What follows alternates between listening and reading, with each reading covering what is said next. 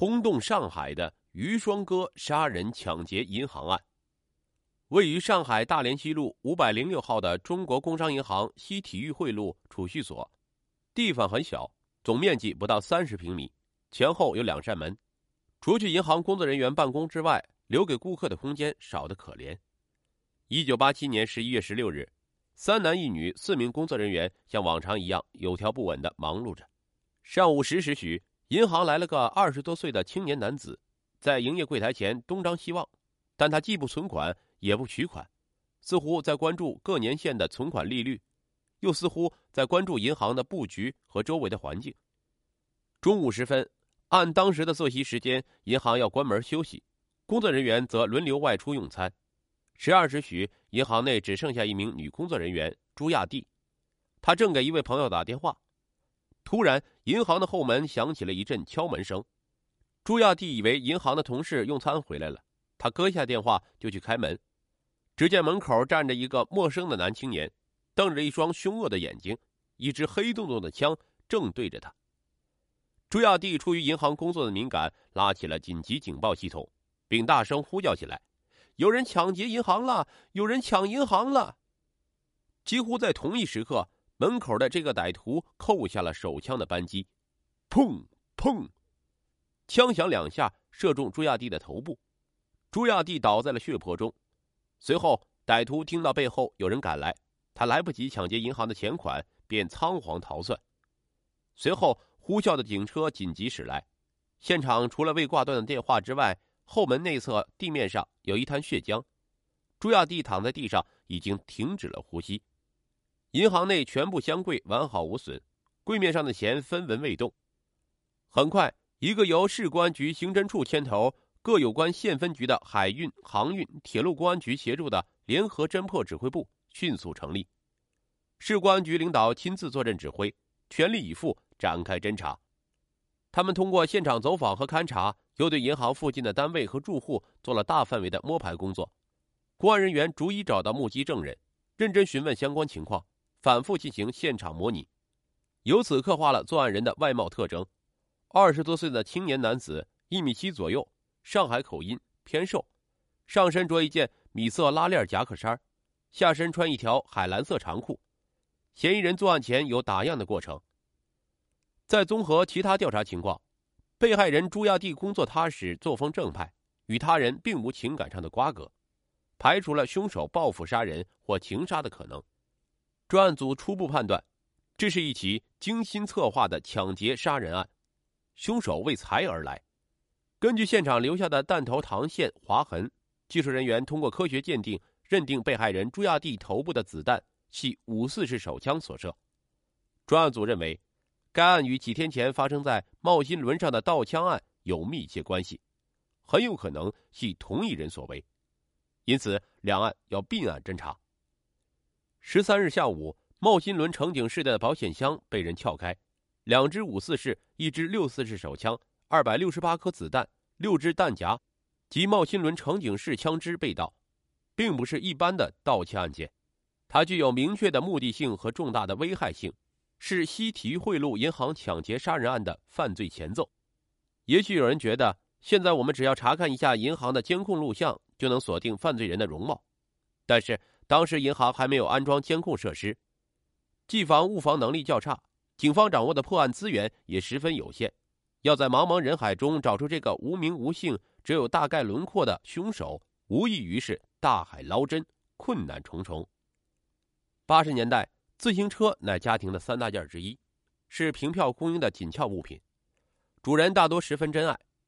一九八七年十一月十六日晚上，案件现场附近上海外国语学院的一位员工注意到，在银行附近有一辆七八成新黑色的永利牌自行车。十七日上午，细心的他发现那辆车还在原地。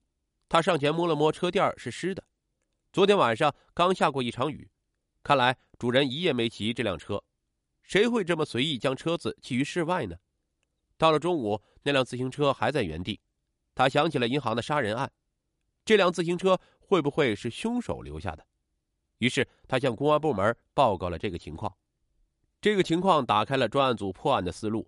他们根据车牌号很快找到了它的主人，一位姓单的退休工人，又在他那里得知，该自行车是在十一号上午八点多钟被其儿子单志龙的同学借走。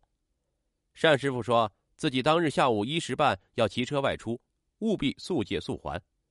借车人就答应了，可是，一天过去了，还不见那人来归还自行车，为此他很生气。公安人员立刻让单师傅到现场确认，果然是那辆自行车。于是单师傅父子首先进入了刑侦队的视线，经多方调查，父子俩均没有作案的可能。公安人员经过顺藤摸瓜，了解到自行车的借用者是一个叫于双哥的人。于双哥，一九六三年八月二十二日生。时年二十四岁，中等个子，偏瘦，祖籍山东莱阳。他从两岁起被伯父领养，是家中唯一的儿子，家人对他特别好。于双哥一九八一年高中毕业，在家待一年后，分配到上海海运局当乘警，随船走南闯北。他曾在长庚、长利、长秀、长锦、长流等轮船上工作，对茂新轮的情况也比较熟悉。后因他赌博、贩卖外烟等不轨行为，于一九八七年七月被海运局调出，来到上海公交公司第二分公司七十五路车队当售票员。十六日那天，他上穿米色夹克，下穿海蓝色长裤，正好没有上班。有人还反映，于双哥平时交际较广，挥霍无度，负债数千元。他还有一个在东海船厂工作的女朋友，叫蒋佩玲，两人关系很好，正处于谈婚论嫁的地步。公安人员在侦查中，不仅在西体育汇路银行案发现场获取到一枚犯罪人在门锁处留下的指纹，同时还提取到十一月十三日在茂新轮盗枪案中歹徒留下的指纹。紧接着，又在于双哥填写的档案材料中找到了一枚指纹。三枚指纹经过反复比较，发现指纹的纹线型和细节特征都吻合，系于双哥一人所留。另一组公安人员还将于双哥的照片与其他人的照片相混合，让目击者辨认，结果目击证人都指认了于双哥。于双哥具有重大作案嫌疑，警方立即派人去抓捕于双哥，不料于双哥已经逃之夭夭。公安部门迅速在上海的车站、码头、机场和道口布置警力稽查于双哥，并向各地发出了通缉令，一张无形的法网迅速撒向全国。十六日中午，行凶杀人后的于双哥慌不择路，一路绕行。他来到了东海船厂，叫上女友蒋佩玲，从下午三点起一直到深夜十二点，仍在歌舞厅尽情的潇洒。尽管于双哥表面上镇定自如，实际上他内心十分慌张，神情异样，有时说话也前后颠倒。蒋佩玲也有察觉，但他认为于双哥工作不顺心，心情不好，也就没有在意。当晚，于双哥就住在洪镇老街天宝路蒋佩玲的家里。第二天，在蒋佩玲家里，于双哥突然对蒋佩玲说：“玲玲，你马上帮我弄些钱来。”蒋佩玲一愣，问道：“派啥用场？”“我抢了银行，杀了人，要赶快逃跑。”蒋佩玲简直不敢相信自己的耳朵，认为于双哥在胡言乱语。他拉住他的双臂，连连说道：“不，不可能！”真的，全是真的。于双哥简要的说出了作案经过，蒋佩玲脸色一阵苍白，好半天说不出话来。在沉思中，她回想自己十五岁失去父亲，二十一岁又失去母亲，后来一直与姐姐共同生活。一九八六年十二月，经人介绍同于双哥相识，原本准备明年五一或十一结婚，可是现在这一切都可能化为泡影。过了一会儿，蒋佩玲说。我已经是你的人了，我们要死也要死在一起，我陪你一起逃。接着，蒋佩玲走出家门，弄来了二百块钱，交给了于双哥，让他做些准备，早早行动。正在这时，有人敲门，于双哥和蒋佩玲十分吃惊，开门一看，原来是于双哥的养父母。原来，案发当天晚上，于双哥的养父母感到儿子神情有些异常，白天他们曾打电话到儿子的工作单位，获悉于双哥没有上班。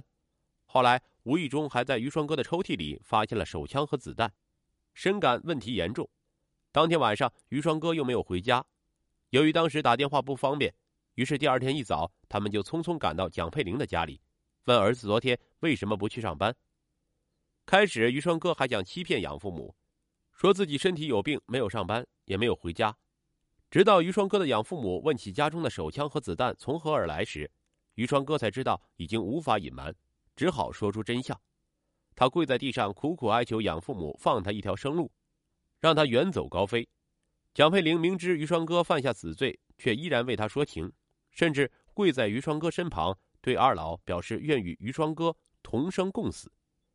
于双哥的养母经不起儿子苦苦哀求，有所动心，也想让儿子逃命，但是于双哥的养父态度坚决，一定要儿子向公安部门自首。于双哥见无法打动养父，就使了一个花招。一面敷衍养父，以带点衣物准备坐牢为由，让蒋佩玲到房间里拿了一个小包，趁养父母不注意夺门而逃。养父急忙追出门，大声叫喊：“捉牢伊，捉牢伊！”蒋佩玲慌了手脚，皮鞋扭了一下，重重的摔了一跤。他爬起身要去追赶于双哥，但是于双哥却早已不见了踪影。